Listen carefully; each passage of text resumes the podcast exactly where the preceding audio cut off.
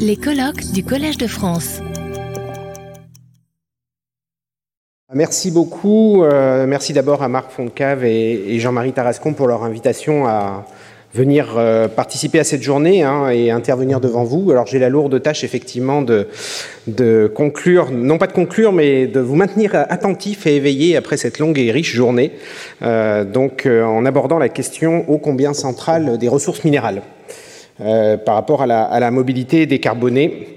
Alors, je vais dans mon intervention revenir euh, sur trois grands points avant d'apporter des éléments de conclusion. D'abord, vous décrire un peu quels sont les enjeux, même s'ils ont déjà été abordés en termes de ressources minérales, de l'électrification ou de la décarbonation, des fossilisations des transports.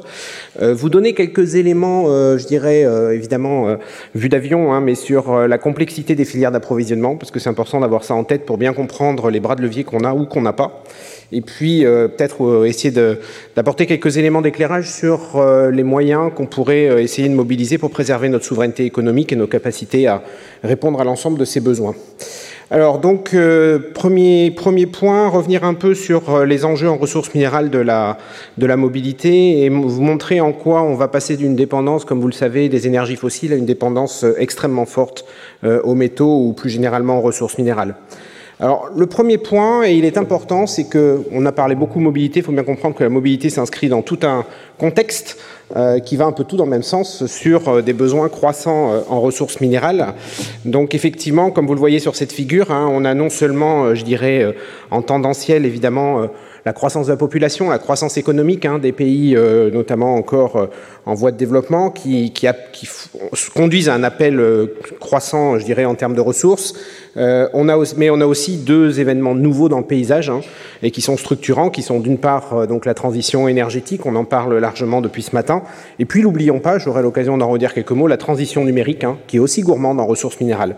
Et donc tout ça fait que, ben, bon an mal an, euh, on est passé finalement en un siècle et demi d'une civilisation qui reposait sur euh, allez, euh, euh, un certain nombre de, de, de, ressources minérales, mais on pouvait les compter sur les doigts de nos deux mains, à un monde aujourd'hui où on mobilise les deux tiers du tableau de Mendeleïev, et tout ça n'est évidemment pas sans incidence, euh, d'autant que derrière ça, on est aussi, on développe de plus en plus des matériaux d'usage, des matériaux fonctionnalisés, euh, qui ont des besoins en termes non seulement d'éléments d'ajout, mais aussi de pureté, de spécifications qui sont extrêmement forts. Donc tout ça, évidemment, ça doit nous interpeller sur la manière dont on est capable ou pas de répondre à l'ensemble de ces besoins. Autre point, euh, donc on va avoir une, j'ose le terme, une explosion normalement du nombre de véhicules euh, électriques, euh, comme vous le voyez sur euh, cette figure à gauche, hein, qui est tirée du rapport AIE de l'Agence internationale de l'énergie de 2021, où vous voyez que euh, on va effectivement euh, on va être pas loin augmenter de deux ordres de grandeur le parc de véhicules électriques hein, d'ici euh, 2040. Hein, donc euh, ça paraît loin, mais en fait c'est demain matin. En tout cas quand on parle d'investissement industriel. Et euh, donc évidemment répondre à cette et on va voir tout de suite ce que ça veut dire en termes de ressources minérales. Mais un point tout de suite sur lequel je voulais insister, c'est que euh, il faut qu'on prenne l'habitude sur notamment la question des ressources minérales de systématiquement et régulièrement dézoomer. C'est-à-dire que la voiture ne sera pas toute seule, on l'a largement dit, il va lui falloir de l'énergie euh, pour fonctionner, d'électricité. Cette électricité elle-même euh, va provenir de moyens de production décarbonés qui sont eux-mêmes extrêmement gourmands en ressources minérales. Il va falloir une intelligence pour gouverner tout ça, on l'a mentionné, donc c'est ce que vous voyez sur ce réseau, euh, sur cette figure sous le terme de smart grid, là aussi avec des besoins autour du numérique. Donc je vais centrer mon discours sur la voiture, mais ayez bien conscience qu'autour de la voiture, pour que cette voiture puisse fonctionner, euh, il faudra aussi qu'on soit capable finalement de développer l'infrastructure et d'avoir les ressources pour ça. Alors, cette figure a déjà été présentée euh, ce matin, mais euh, j'y reviens un instant pour dire qu'effectivement, quand on regarde, ne serait-ce que brutalement, je dirais, le contenu métallique, le contenu en ressources minérales d'une véhicule électrique hein, par rapport à un véhicule thermique, on a effectivement à peu près un facteur 6 euh, par véhicule. Donc, euh, c'est tout à fait conséquent euh, en termes de, de, volume. Vous voyez également que, sans rentrer dans le détail, parce qu'on va le faire après, mais que les couleurs changent. Hein, donc euh, ça veut dire que ce n'est pas forcément exactement les mêmes ressources minérales auxquelles on va faire appel, même si on va en retrouver une qu'on a partout, hein, qui est le cuivre, évidemment, qui reste euh, important comme conducteur, mais sur lequel on aura des besoins qui seront, qui seront néanmoins plus importants. Au passage, n'oubliez pas le bas de la figure, même si ce n'est pas le cœur de mon exposé aujourd'hui. Ces voitures-là n'ont de sens que si elles sont alimentées par une énergie décarbonée. Et à l'exception du nucléaire, les technologies de production décarbonée sont des technologies qui sont aussi extrêmement gourmande en ressources minérales. On parle ici en mégawatts installés, donc si vous multipliez ça par le facteur de disponibilité, on n'est pas loin de 15 à 20 fois de ressources minérales par kilowattheure sur une énergie euh, provenant, produite par exemple par l'éolien euh, offshore par rapport à ce qu'on pourrait avoir sur des moyens plus conventionnels. Donc tout ça fait que ben, les, je dirais les experts, les, euh, les établissements en charge de, faire un peu de la prospective sur tout ça euh, nous prédisent une explosion de la demande en ressources minérales, un mur de demande qui, euh, sur lequel évidemment on a aujourd'hui des interrogations sur notre capacité à y répondre. Hein.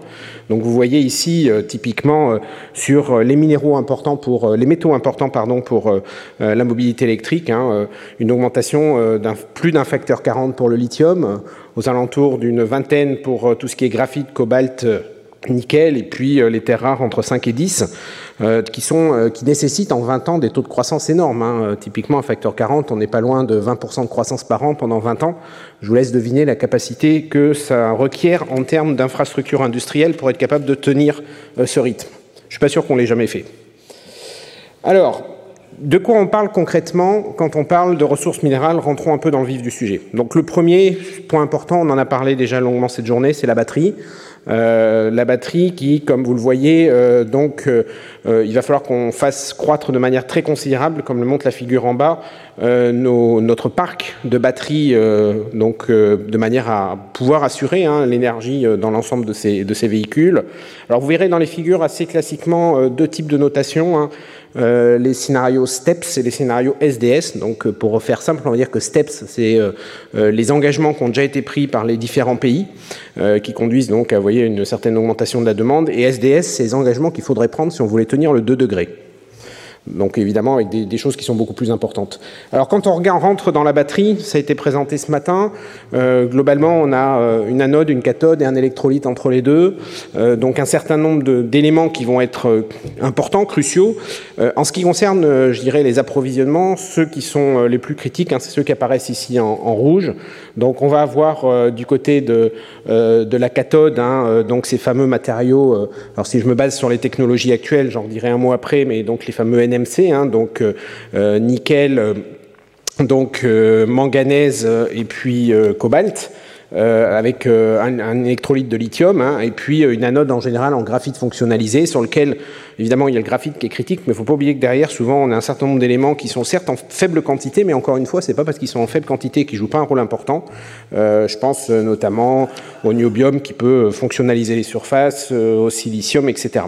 Donc là aussi, attention à ne pas en rester uniquement à la vision, je dirais, macroscopique de ce qui constitue l'essentiel du matériau. Des fois, le, diable se niche dans les détails, et c'est des matériaux d'ajout qui vont faire la complexité ou qui vont rendre la chose difficile à pourvoir. Donc euh, aujourd'hui, euh, je le disais à l'instant, on a évidemment euh, différentes technologies d'électrodes, toujours en restant dans les batteries Li-ion. Donc NMC qui est celle aujourd'hui qui, qui, comme vous le voyez sur la figure, est celle qui se développe le plus rapidement. Avec, il faut bien savoir, des développements pour essayer de réduire la teneur en cobalt. Hein, ça a été mentionné ce matin. mais on a évidemment d'autres technologies alternatives. Hein, je pense notamment au, LFP, donc lithium fer phosphate, qui évidemment a l'avantage de ne pas faire appel à certaines des ressources critiques qu'on a mentionnées précédemment. Et puis on a vu aussi, et ça a été mentionné ce matin, euh, tout ce qu'on peut, qu'on peut faire en dehors ou en s'éloignant du système euh, lithium. Alors je voudrais faire à ce stade deux commentaires. Le premier point, c'est que vous voyez que finalement on a une diversité de technologies possibles, euh, sans forcément aujourd'hui de vision très claire sur qu'est-ce qui fera le marché demain. Alors ça mène à deux problèmes, c'est que si vous, êtes, si vous voulez investir aujourd'hui pour aller chercher des ressources dans le sous-sol pour répondre au marché, euh, je le dirai tout à l'heure, mais à partir du moment où vous en avez au moins pour 15 ans avant de voir euh, la première production euh, sortir de votre usine, vous avez un vrai problème lié à cette incertitude sur quoi vous devez investir. Est-ce pertinent aujourd'hui d'ouvrir une mine de lithium si demain on fait que des, euh, batteries euh, au sodium? Je suis volontairement caricatural parce qu'à cette échéance-là, on n'y croit pas, mais tout ça pour dire qu'un industriel qui veut investir, il a cette question-là. Et puis on a un deuxième problème, c'est euh, le problème d'effet cliqué. C'est-à-dire quand vous avez investi sur une gigafactory, mis quelques milliards sur la table avec une certaine technologie, vous pouvez jouer à la marge en changeant certaines, les matériaux de cathode, mais vous ne pourrez pas changer fondamentalement et drastiquement la technologie. Donc il faut avoir ça en tête parce que ça va aussi, je dirais, donner une certaine rigidité sur le marché par rapport à ce qui peut se faire en termes de développement.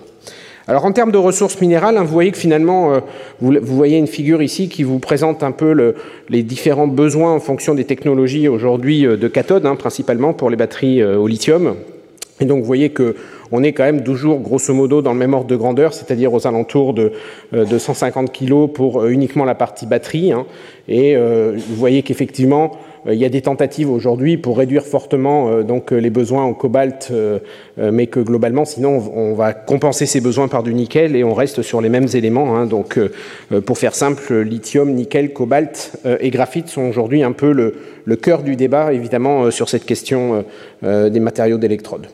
Vous le savez, il y a eu une forte mobilisation, ça a été présenté ce matin, hein, pour construire des gigafactories, essayer de relocaliser sur les territoires européens la production de ces matériaux d'électrode mais avec euh, deux problèmes derrière ça. D'abord, euh, un récent qui est que le coût de l'énergie aujourd'hui commence à faire capoter un certain nombre de projets. Vous avez sûrement lu ça dans la presse.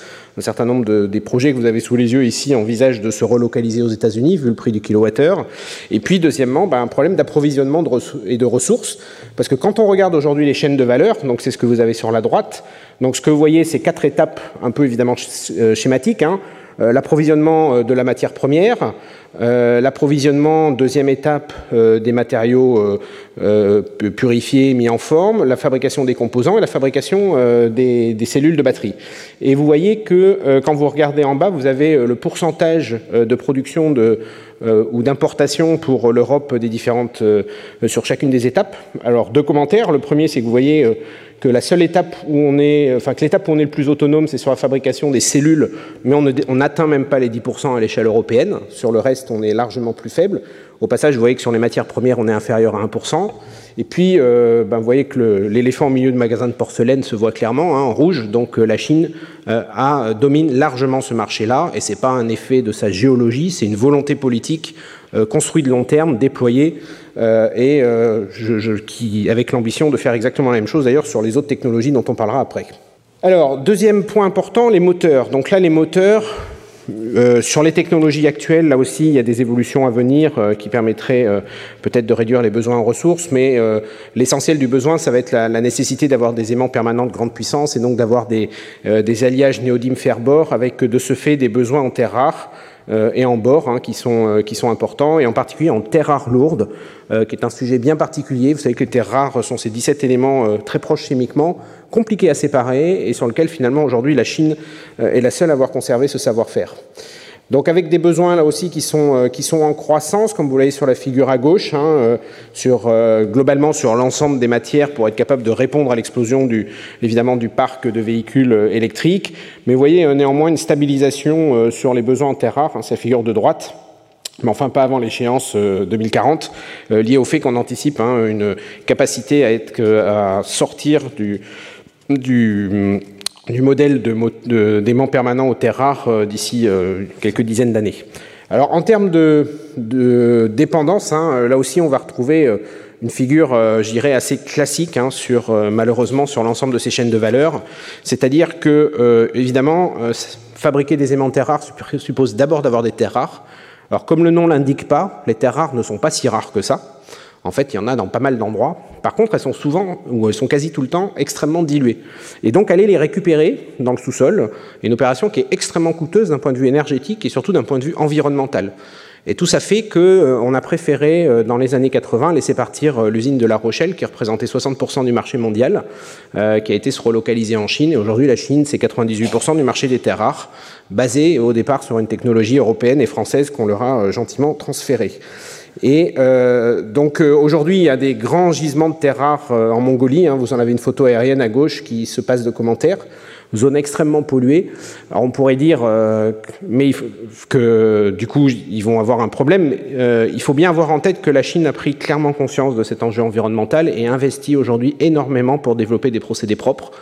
Euh, et euh, je n'ai nul doute sur le fait qu'ils arriveront à, sortir des choses beaucoup plus performantes euh, vu les, investissements qu'ils font sur ce sujet-là.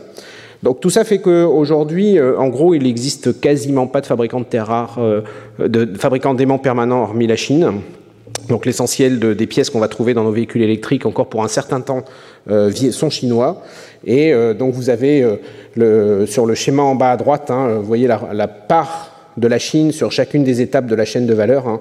Et donc vous voyez que par rapport à là où ils étaient il y a quelques décennies, où c'était avant tout un pays manuel qui sortait la ressource du sous-sol, aujourd'hui ils se sont décalés, ils se sont positionnés là où il y a le plus de valeur ajoutée. Aujourd'hui, ce qui maîtrise avant tout, c'est le raffinage et la fabrication des aimants, là où il y a la valeur ajoutée et où ils maîtrisent euh, intégralement la chaîne de valeur. Alors, petit mot au passage quand même sur euh, la partie hydrogène. Donc euh, là aussi, on a eu des explications ce matin sur, donc je ne vais pas y revenir, hein, sur les technologies qui sont derrière donc les piles à combustible ou l'électrolyse quand on fonctionne dans l'autre sens. Donc ce qu'on va retrouver principalement en termes de, métaux critiques, hein, ça va être évidemment tout le groupe des platinoïdes, hein, donc palladium, platine. On va retrouver évidemment aussi tout ce qui est graphite. Euh, et puis euh, également d'autres éléments comme le cobalt, hein, tout ça servant dans les, membranes hein, qui sont utilisées évidemment au sein de ces piles à combustible. Euh, alors ce qu'il faut savoir, c'est que donc aujourd'hui, évidemment tout ça, ça représente des besoins importants. Euh, donc euh, avec euh, des, des, quantités de matière par kilowattheure ou par gigawattheure, comme vous voulez, qui, qui varient fortement selon le type de technologie qui sont déployées, à la fois au niveau de la pile à combustible, mais aussi, il ne faut pas l'oublier, au niveau de l'électrolyseur ou de la production d'hydrogène en amont, d'où évidemment une certaine complexité hein, à se, je dirais, se projeter et prédire correctement un peu les besoins. Néanmoins, ce qui est clair, c'est qu'on va vers une augmentation qui est significative, hein, ça vous l'aurez bien deviné, et avec là aussi une maîtrise, je dirais, de la chaîne de valeur euh, qui reste minoritaire pour l'Europe, mais qui est néanmoins moins, je dirais, en difficulté ou en fragilité que ce que vous avez pu voir précédemment, puisque vous voyez que sur euh, la partie des, matériaux euh, qui servent dans les, les, les les à combustible et, dans le, et donc au niveau des composants, hein, on a une maîtrise quand même qui, qui est entre 20 et 40 donc nettement meilleure que, que, précédemment sur la partie véhicule électrique. Et puis surtout, vous voyez que la Chine n'est pas encore présente. Alors je dis n'est pas encore présent parce que, euh, pour la petite histoire, ayant travaillé pendant deux ans et demi à l'ambassade de France à Pékin, j'ai eu l'occasion de, sur ces sujets-là euh, de constater l'importance des investissements qu'ils faisaient dans ce domaine et j'ai nul doute que, de, toute façon, ils s'en cachent pas. Hein, leur stratégie est vraiment d'avoir, euh, de réussir à, à, à prendre le leadership aussi sur ces chaînes de valeur. Donc pour le moment, ils en sont pas là. On verra bien s'ils y arrivent ou si on arrive à, je dirais, tirer notre épingle du jeu. Ce qu'il faut savoir, c'est qu'en tous les cas, donc, on a une forte croissance évidemment des besoins en termes d'électrolyseurs et de piles à combustible, hein, euh, mais qui, là aussi, les avis sont contrastés, je dirais, entre les experts, ne conduira pas forcément euh, à une explosion des besoins en ressources en platine. En ce sens qu'aujourd'hui, le platine, il est déjà utilisé dans les pots catalytiques, en particulier des moteurs diesel, et que euh, certains modèles disent que finalement, avec la, tout ce qui est fait en termes d'économie d'atomes sur euh, donc les, euh, la partie fuel cell, on pourrait réussir à, à, stabiliser à peu près nos besoins en platine. Mais encore une fois, tout ça, c'est aussi un pari quelque part sur les innovations technologiques, et donc ça demande à être conforté, je dirais, à l'avenir. Quoi qu'il en soit, ça fait des besoins qui restent significatifs dans un contexte où, ne l'oublions pas, euh, la, moitié du marché mondial de des platinoïdes est dans la main des Russes, euh, avec toutes les difficultés que ça pose à l'heure actuelle, comme vous pouvez le deviner. Alors, tout ça, ça nous amène à un paysage euh, qui est le suivant, c'est-à-dire que là, vous retrouvez un tableau de Mendeleïev, évidemment. Tous les éléments que vous voyez sur fond bleu, c'est les éléments dont on a besoin pour la transition énergétique. ceux sur fond jaune, c'est ceux qu'on a besoin pour la transition numérique. Vous noterez que pour les deux tiers d'entre eux, ils servent pour les deux, donc c'est déjà un point important. On a une convergence finalement de besoins, d'intérêts entre ces deux transitions qu'on essaie de conduire de manière simultanée. Euh, et évidemment, quand on y rajoute là-dessus euh, les éléments dont on a besoin pour la mobilité électrique, hein, qui viennent d'apparaître entourés en vert, ben, vous voyez qu'on va évidemment euh, taper pour une bonne part d'entre eux sur des éléments qui sont déjà fortement mobilisés euh, sur ces deux transitions. Alors, un point que je n'ai pas précisé, ceux que vous voyez apparaître entourés en, orange, les éléments stratégiques, hein, sont des éléments qui sont vraiment je vais renlever mes ronds verts, euh, indispensables pour, euh, je dirais, euh, permettre à nos industries de fonctionner. Et ceux qui sont sur fond rouge, c'est ce qu'on appelle des éléments critiques, c'est-à-dire sur lesquels on a des forts risques de rupture d'approvisionnement à court terme, et sur lesquels, évidemment, ces ruptures d'approvisionnement conduiraient à des arrêts quelque part de nos filières industrielles. on l'a vécu, je dirais, ces derniers mois, en particulier avec la crise en Ukraine et avec la nécessité de retrouver des chaînes d'approvisionnement en urgence. Donc vous voyez que euh, sur les éléments qu'on a besoin pour la mobilité électrique, hein, on va retrouver des éléments qui sont, euh, qui sont critiques, hein, comme le cobalt, comme le niobium, euh, comme les terres rares, et comme un élément également qui n'est pas encore mis critique, mais qui le deviendra prochainement, qui est le cuivre, sur lequel je reviendrai dans un instant. Donc voilà un peu, je dirais, le panorama au sens de la diversité, de la multiplicité des besoins. Alors qu'en est-il maintenant sur les filières d'approvisionnement? Qu'est-ce qu'on peut en dire? Alors le premier point, c'est que, euh, et c'est un point euh, majeur, on a des ressources dans le sous-sol qui sont importantes pour une bonne part de ces éléments. Ce n'est pas le cas de tous, mais c'est quand même le cas de la majorité. Donc là où le bas blesse, là où la, les problèmes vont arriver, ça va être la difficulté si vraiment on veut réaliser tous les scénarios, toutes les trajectoires qu'on discute depuis ce matin, d'avoir accès à cette ressource en temps et en heure. C'est-à-dire, si je prends le lithium, trouver 40 fois plus de lithium en flux annuel dans le sous-sol, je dirais, dans l'absolu, il existe. Le sortir d'ici 2035, c'est juste pas possible. Donc c'est bien une question aujourd'hui, quelque part, de trajectoire, de flux qu'on a à gérer, plus qu'une question de stock pour une bonne part de ces éléments. Et le premier élément sur lequel on va sans doute se, prendre la porte, entre guillemets, c'est le cuivre. Donc vous avez ici des, documents qui sont tout à fait publics, hein. c'est le rapport de l'AIE, de l'Agence internationale de l'énergie de l'an dernier, où vous voyez que, euh, donc si je prends la figure de gauche, les deux courbes rouge et orange qui montent doucement, c'est l'évolution de la demande en cuivre, et les deux euh, surfaces dessous, c'est la capacité de production de cuivre. Donc vous voyez très clairement que dans la deuxième partie de cette décennie, euh, aujourd'hui, l'Agence internationale de l'énergie nous dit on ne va pas produire assez de cuivre pour répondre à la demande. Et pourtant, le cuivre est tout ce qu'il y a de plus, euh, je dirais, banal, et ça fait, sans doute un des premiers métaux, métal que l'homme a exploité. Et, le delta, là, que vous voyez, est loin d'être anodin. Il faudrait ouvrir l'équivalent de 80 mines, telles que les plus grandes mines aujourd'hui qu'on peut avoir au Pérou, pour répondre à ce différentiel. Sachant qu'il faut 15 ans pour ouvrir une mine, vous voyez tout de suite que euh, euh ce n'est pas quelque chose qu'on va pouvoir résoudre euh, dans les mois qui viennent ou dans les années qui viennent. C'est plutôt un problème avec lequel il va falloir qu'on apprenne à vivre. Deuxième point, c'est que euh, investir dans les mines, vous l'avez compris, c'est un investissement très capitalistique, c'est un investissement de long terme et il se fait fondamentalement en fonction de la euh, confiance que vous avez dans votre capacité à, à rentrer dans vos, dans vos, à rentabiliser votre investissement, donc à rentrer dans vos frais. Et donc fortement, dans ce cas-là, évidemment, la volatilité des prix est un, un sujet qui peut être problématique. Hein. Vous avez ici à nouveau les, pour le cuivre hein, l'évolution des, prix. Vous voyez que ça, ça, joue pas mal au yo-yo. Alors ça a deux conséquences. Hein. C'est qu'effectivement, si vous êtes investisseur, vous hésitez potentiellement à y aller. Euh, deuxième conséquence, c'est que quand on dit j'ai tant de réserves de cuivre, c'est que j'ai tant de réserves que je suis capable d'aller sortir dans un, des conditions économiquement rentables. Si le prix du cuivre il change tous les jours, tous les jours, la quantité que vous pouvez sortir de manière rentable change. Donc ça pose évidemment euh, tout ça un problème parfois d'incompréhension euh, parce qu'on a des réserves qui euh, passent leur temps à monter ou à descendre en fonction du cours de la matière. Et puis, troisième point, j'en profite pour mentionner que vous voyez bien que quand, tant que tout ce qui est extraction minière, mine, n'est pas dans la taxonomie des activités, je dirais, environnementalement positives, on va avoir un petit souci pour mobiliser des investisseurs sur ces sujets. Deuxième point important, c'est qu'on parle toujours mine, Objet final, la voiture. Il faut bien avoir conscience qu'entre la mine et la voiture, on va avoir plein d'étapes de transformation. Ça peut être plusieurs dizaines. Souvent, avec les, jeux de la mondialisation, elles se sont réparties dans les pays où il était le plus pertinent de les mener. Donc, euh, ça veut dire que votre matière, elle va faire un peu le tour du monde avant d'arriver dans votre voiture.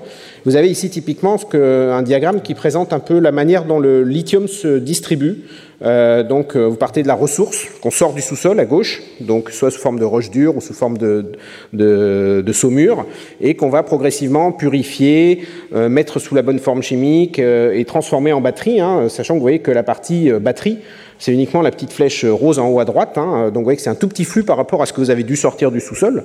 Et mais ce qui est, si vous voulez maîtriser votre approvisionnement, il faut que vous maîtrisiez cette figure, il faut que vous maîtrisiez chacune des étapes. Ça sert à rien de maîtriser la mine au départ et l'étape finale. Donc vous voyez que c'est quelque chose qui est, extrêmement important euh, et qui conduit, euh, comme je le disais à l'instant, à potentiellement avoir des schémas qui sont euh, effectivement extrêmement complexes. Vous avez un petit schéma en bas, je suis désolé, ça s'est caché derrière la légende à gauche, mais vous voyez que dans certains véhicules qu'on peut acheter en Europe aujourd'hui, le lithium que vous avez dans la batterie, il a déjà fait 50 000 km parce que euh, bah, il a fait trois fois le tour du monde hein, pour euh, aller d'étape en étape pour se faire purifier, transformer, fabriquer, etc. Euh, inutile de vous dire, là je vous parle juste en termes de capacité à maîtriser la chaîne de valeur, en termes d'impact environnemental et CO2, évidemment, je vous tirerai la conclusion de vous-même. donc la Chine là-dessus, on l'a déjà vu tout à l'heure, a progressivement investi sur l'ensemble des chaînes de valeur, sur l'ensemble de ces étapes. Et puis, last but not least, hein, on l'a mentionné déjà plusieurs fois, euh, évidemment, il faut saluer la, bonne nouvelle euh, du, projet de démarrage d'une nouvelle exploitation euh, du gisement des chassières dans l'Allier, hein, sur lequel on a des, réserves de lithium extrêmement importantes. J'y reviendrai dans un instant, ce n'est pas le seul, les seules réserves en France. Et également de, la volonté de construire une usine de raffinage, donc bien de s'intégrer dans cette logique de maîtriser l'ensemble de la chaîne et pas uniquement l'extraction de la matière. Dernier point que je voulais mentionner avant de passer aux solutions, euh, la plupart des métaux dont on a besoin, on ne les extrait pas du sous-sol pour eux-mêmes. Parce que, en fait, c'est plutôt des métaux d'accompagnement, si vous voulez, qui sont présents euh, avec d'autres métaux principaux. Alors, c'est ce que présente cette figure un peu compliquée à gauche. En fait, les métaux principaux qui, créent les gisements, qui constituent les minéraux, qui sont les, structurants, c'est ceux que vous voyez dans le cercle bleu au, au milieu. Et tous ceux qui sont autour, je ne vais pas rentrer dans le détail, mais c'est des minéraux euh, donc secondaires ou des matières secondaires qu'on doit pouvoir récupérer. Alors vous allez me dire, euh, and so what Mais en fait, la question est quand même, c'est un point qui est extrêmement important. Parce que, par exemple, si vous avez besoin de, gallium au hasard, euh, bah, si vous cherchez un minerai de gallium, vous n'en trouverez jamais. Par contre, le gallium, il va être euh, mélangé avec l'aluminium euh, quand vous allez traiter de l'aluminium pour faire donc pour les utilisations habituelles de l'aluminium. Mais ça a une conséquence extrêmement forte, c'est que le marché du gallium, au sens de la production de gallium, elle ne dépend pas du besoin du gallium. Elle dépend de ce que vous faites sur l'aluminium. Et si pour une raison X ou Y, vous décidez d'arrêter de récupérer le gallium dans l'aluminium, vous avez juste plus de gallium. Donc on a en fait des marchés de matières minérales qui sont tous liés les uns aux autres. Ou en tout cas, il y a des grandes familles dans lesquelles ils sont tous liés. Donc là aussi, ça rajoute à la complexité et ça fait que vous n'êtes pas sur un marché sur lequel vous pouvez juste dire j'investis sur euh, tel élément, tel élément, parce qu'on est sur des choses beaucoup plus complexes. Et alors, ce que vous retrouvez sur ce tableau de Mendeleïev, hein, c'est euh, donc plus c'est rouge, plus euh, on a donc des éléments qui vont être produits euh, sous forme de sous-produits, sous forme de, produits secondaires. Et donc vous voyez que notamment c'est le cas des terres rares, c'est le cas des platinoïdes, c'est le cas du cobalt, etc. Il n'y a pas de mine de cobalt. Hein. Il y a des mines de cuivre dans lesquelles il y a du cobalt. Euh, il y a des mines de, de, nickel dans lesquelles il y a du cobalt. Dans lesquelles d'ailleurs vous pouvez ou ne pas récupérer le cobalt. Donc voilà, si vous cherchez du cobalt, c'est pas le cobalt qu'il faut aller chercher. Alors, dans ce contexte-là, qu'est-ce qu'on peut faire pour essayer de regagner en souveraineté euh, industrielle, économique, et puis euh, ce faisant déployer nos transitions euh, énergétiques? Donc le premier point important, je l'ai déjà mentionné, mais je vous le revoyais euh, présenté de manière un peu différente, c'est qu'il faut avoir bien conscience qu'on a perdu notre souveraineté minérale, euh, qu'on a laissé ces activités finalement se déployer dans d'autres pays, et on a accepté d'être totalement dépendant. Donc vous avez ici une figure qui, dans laquelle vous voyez que pour plus d'une quinzaine d'éléments, on est à 100% dépendant des importations. Euh, c'est le cas par exemple des terres rares, hein, on l'a déjà mentionné. Euh, donc on a laissé ça se transférer vers des pays à bas coût de main-d'œuvre et à plus faible réglementation environnementale. Ce qui fait qu'aujourd'hui, quand vous regardez un peu le paysage mondial, l'Europe n'apparaît quasiment pas. C'est le petit liseré bleu tout en bas. Euh, et c'est l'ensemble des activités minières à l'échelle mondiale. Donc euh, ça se passe de commentaires. Alors c'est insidieux parce que ça va au-delà du fait qu'on n'a plus d'acteurs industriels euh, majeurs.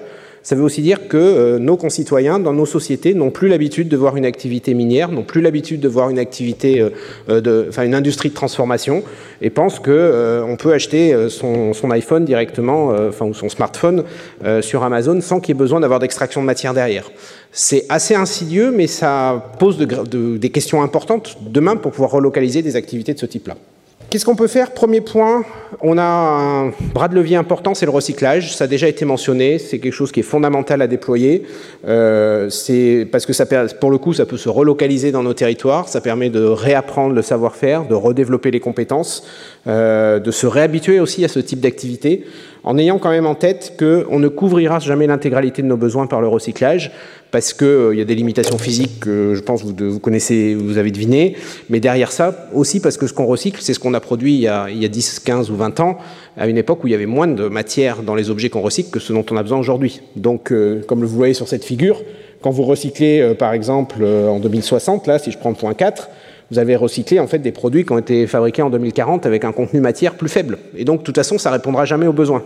Et donc, tout ça fait que, bon an, mal an, on estime qu'on euh, ne pourra jamais couvrir plus de 50% de nos besoins euh, par le recyclage. Deuxième point, euh, non, notre sous-sol n'est pas dépourvu de ressources minérales, loin de là. On est plutôt, même un pays richement doté par la nature. Pour le moment, on a juste décidé de ne plus s'y intéresser. Euh, donc il faut savoir qu'on a un inventaire minier euh, qui commence à dater, puisqu'il a 50 ans maintenant. Donc on connaît bien, euh, grosso modo, les 200-300 premiers mètres. On connaît très mal ce qu'il y a dessous. Et déjà, dans ces 200-300 premiers mètres, on sait qu'on a des gisements d'intérêt économique, voire d'envergure mondiale. Donc quelque part, il ne tient qu'à nous, je dirais, de se ressaisir de cette question et de réenvisager l'ouverture de mines, comme on a pu le faire récemment avec le lithium sur, sur Imeris. Et cette, je dirais, au-delà de cette connaissance un peu historique, si vous voulez, euh, tous les travaux qu'on a pu mener depuis, notamment en géologie prédictive, hein, sur la base de, je vous passe les détails, mais de ce qu'on sait de la, structure géologique de nos territoires, euh, montrent qu'on a un potentiel fort. Hein. Alors, vous voyez sur le lithium, par exemple, la carte au milieu, hein, vous voyez que c'est une des zones les plus riches en Europe. On va le retrouver sur les platinoïdes dans le massif armoricain, sur le tungstène où on a des gisements d'envergure mondiale, sur l'antimoine, etc. Je ne vais pas vous faire la liste, mais en fait, on a encore un potentiel minier qui est loin d'être anecdotique. Et pourtant, encore une fois, on ne connaît que les 300 premiers mètres sachant qu'on s'est exploité au moins 1500 mètres. Donc il y a un vrai potentiel, et évidemment, vous le devinez, un vrai débat, parce que euh, c'est, euh, on ne rouvrira pas comme ça facilement euh, en, en, une, des activités minières aujourd'hui dans nos territoires. Donc, ouvrir de nouvelles mines, hein, c'est un défi complexe. D'abord parce que c'est long. Vous voyez que sur cette figure, la moyenne à l'échelle mondiale sur la dernière décennie, c'est 17 ans pour réouvrir une mine et je dis bien la moyenne à l'échelle mondiale, incluant les pays qui ont des réglementations plus légères que, le nôtre. Il y a peu de chances qu'on fasse mieux que cette moyenne mondiale, il hein, faut être clair. Euh, deuxièmement, évidemment, euh, si on développe des mines, il va falloir qu'on les développe euh, avec un impact environnemental qui est le plus faible possible, hein.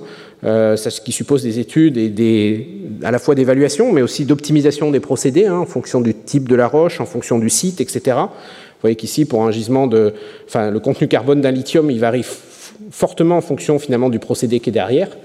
Euh, il va falloir aussi qu'il y ait une implication forte pour, euh, j'allais dire, embarquer les populations locales, pour avoir un processus de décision qui les, euh, implique et qu'on réussisse à trouver un compromis finalement entre l'intérêt collectif et les intérêts locaux. Et puis donc la nécessité d'avoir une réglementation derrière tout ça, parce qu'il ne suffit pas de s'affirmer comme étant propre, donc qui est ce qu'on appelle la mine responsable, hein, sur lequel il y a un gros effort côté français, notamment au niveau de l'Union européenne, hein, pour essayer de faire émerger une réglementation euh, qui soit certifiée par des tiers et qui puisse construire la confiance avec les populations locales, sachant que ça existe déjà dans d'autres pays. Hein. Vous avez ici une photo d'une mine de tungstène en, Autriche qui euh, euh, rentre complètement, je dirais, dans, ce, dans cette typologie.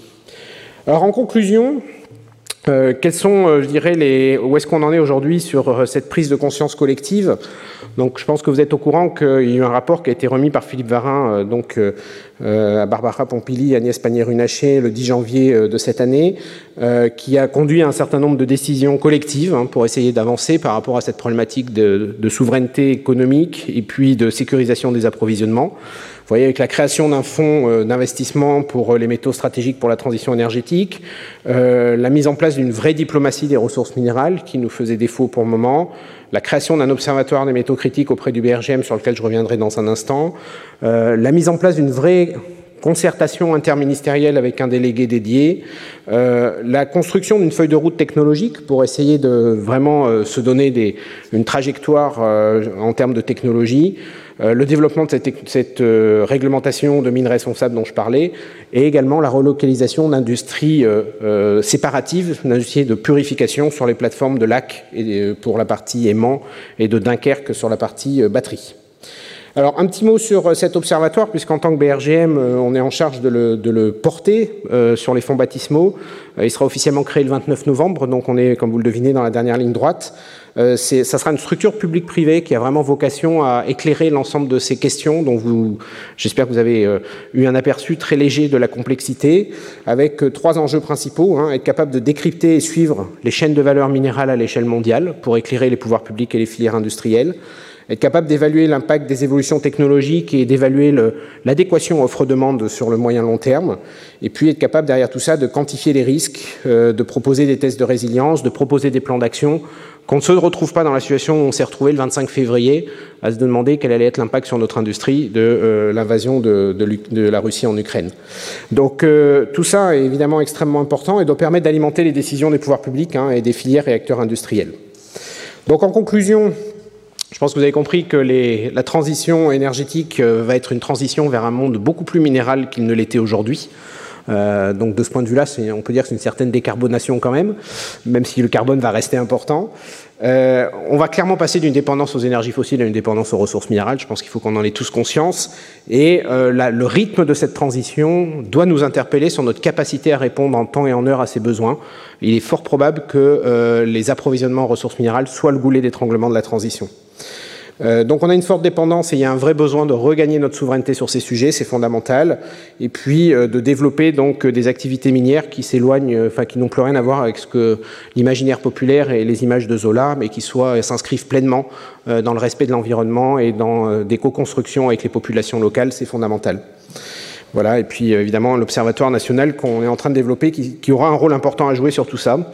Donc euh, je vous remercie de votre attention et je m'excuse pour avoir été un peu long. Retrouvez tous les contenus du Collège de France sur www.colège-2-france.fr.